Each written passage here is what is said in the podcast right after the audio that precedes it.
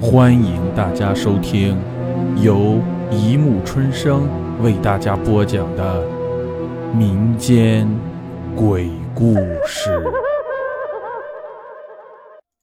第九十四集《讨债鬼》上。故事发生在一个叫李家村的地方，那里被群山环抱。一条小溪静静从中流过，景色美不胜收。村里有一个叫春兰的姑娘，长相俊美，在方圆百里鼎鼎有名。不过，这姑娘最出色的不是长相，而是她的一双巧手，针织刺绣，无一不精。据说她绣的花。连蝴蝶都会吸引过来，所以上门提亲的人络绎不绝。只是无论对方的条件有多好，春兰都不答应。时间久了，也就没人再来提这件事。其实不是春兰眼光高，而是她心里早有了喜欢的人。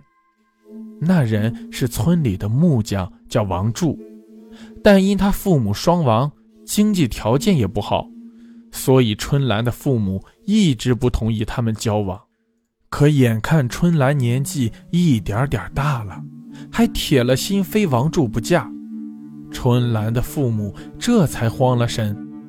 那个年代不像现在，女孩子二十二三四还不结婚就是老姑娘了，所以才勉强答应了他们的婚事。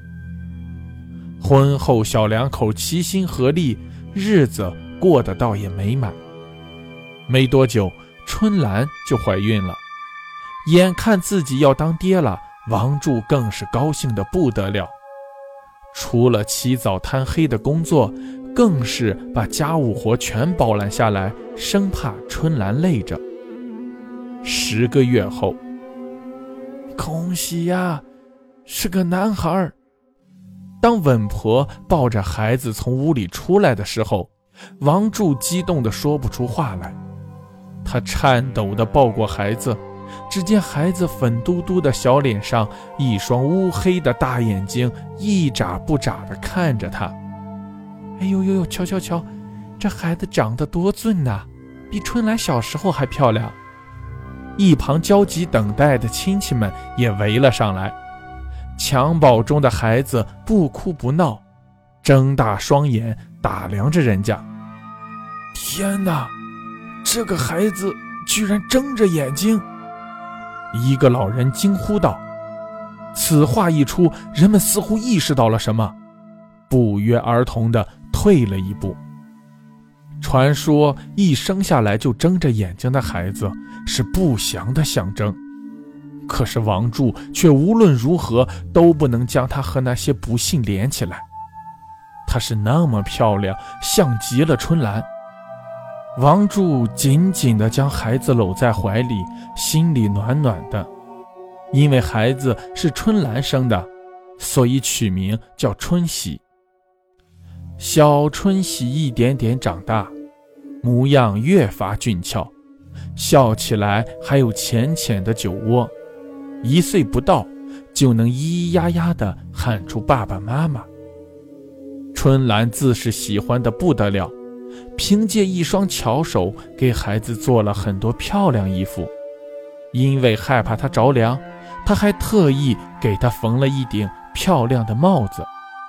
帽子上用金线绣着老虎，毛茸茸的帽檐是用兔毛缝制的，不但防风，还很好看。小春喜经她这么一打扮，比年画里的童子还要漂亮。可惜好景不长，小春喜二岁那年，不知得了什么怪病，头大的躺在床上不肯起来，第二天就夭折了。眼睁睁看着活泼可爱的孩子一夜之间没了。春兰哀嚎不止，任凭别人怎么说，也不肯将那死去的孩子放下。最后还是王柱趁他哭晕的间隙，将尸体偷了出来。按习俗，没有成年的孩子是不能建坟立碑的，所以王柱只好在远离村子的荒山上将孩子草草埋了。几个月后，春兰再度怀孕，怀孕的欣喜令她的精神振作起来。脸上也浮现了许久未见的笑容。怀孕不到两个月，她就为孩子准备起衣服来。她用红色的绸子做面，兔毛围边，缝制了一个戴帽子的斗篷。帽子上依旧用金色的丝线绣着小老虎，老虎头上还有一对圆圆的小耳朵。剩下的边角料，春兰。用它做了两双虎头鞋，鞋帮上还串着一串金色铃铛，这样无论孩子走到哪里，他都能听到。七个月后，又到了春兰临盆的日子。屋门打开了，稳婆用被子包着孩子走了出来。主子，恭喜了，是个女娃，你瞧瞧。这小模样还长得挺俊俏嘞。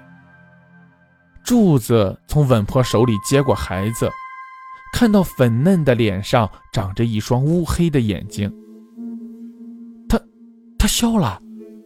王柱惊呼出来：“怎怎么会？刚生下来的孩子怎么可能会笑？”凭借多年的经验，稳婆提出了质疑。但他还是不由自主地往那被子里瞅了一眼，也就一眼。稳婆觉得自己浑身的血液都要被冻僵了。那孩子的嘴角微微向上翘起，脸颊两侧还有浅浅的酒窝，他分明是在笑。天啊，我在你们家可算是长见识了。稳婆难以置信地说道：“不过，我说柱子，你觉不觉得这个孩子长得有点像？”稳婆故意略去了“春喜”这个名字，但是聪明的王柱一下子就联想到了自己那个夭折的儿子。经他这么一提醒，他才发现，怀里的孩子果真像极了春喜。甚至他握着的小手的感觉，也和当年春喜一模一样。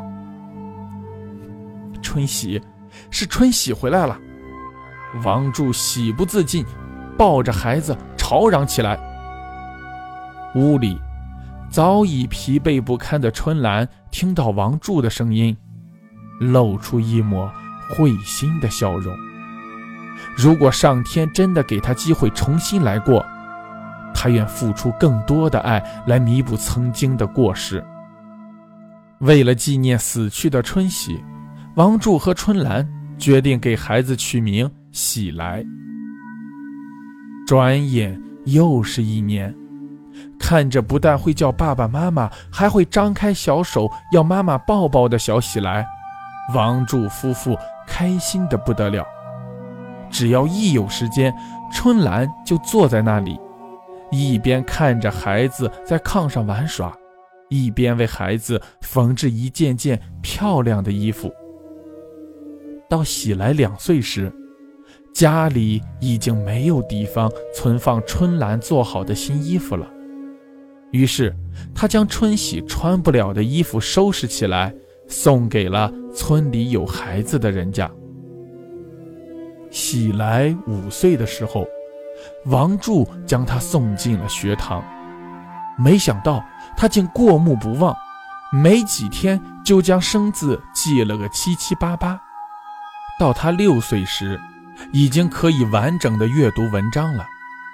村里人都说，王柱夫妇要养个大学生呢。要知道，那时候的大学生可是凤毛麟角。王柱夫妇听了，高兴得合不拢嘴。可是，眼看着喜来渐渐长大，厄运却再一次降临了。那年，喜来十二岁，读中学。他上学的地方离家有十几里的山路，因为条件艰苦，他必须靠自己的双脚往来于学校和家之间。这天晚上，王柱夫妇一早做好了饭，却怎么也不见女儿回来。王柱有些担心，叫来几个村民，顺着喜来上学的路前去寻找，却什么也没有发现。直到第二天早上，人们才在当年埋葬春喜的地方发现了喜来的尸体。好了，故事播讲完了，欢迎大家评论、转发、关注，谢谢收听。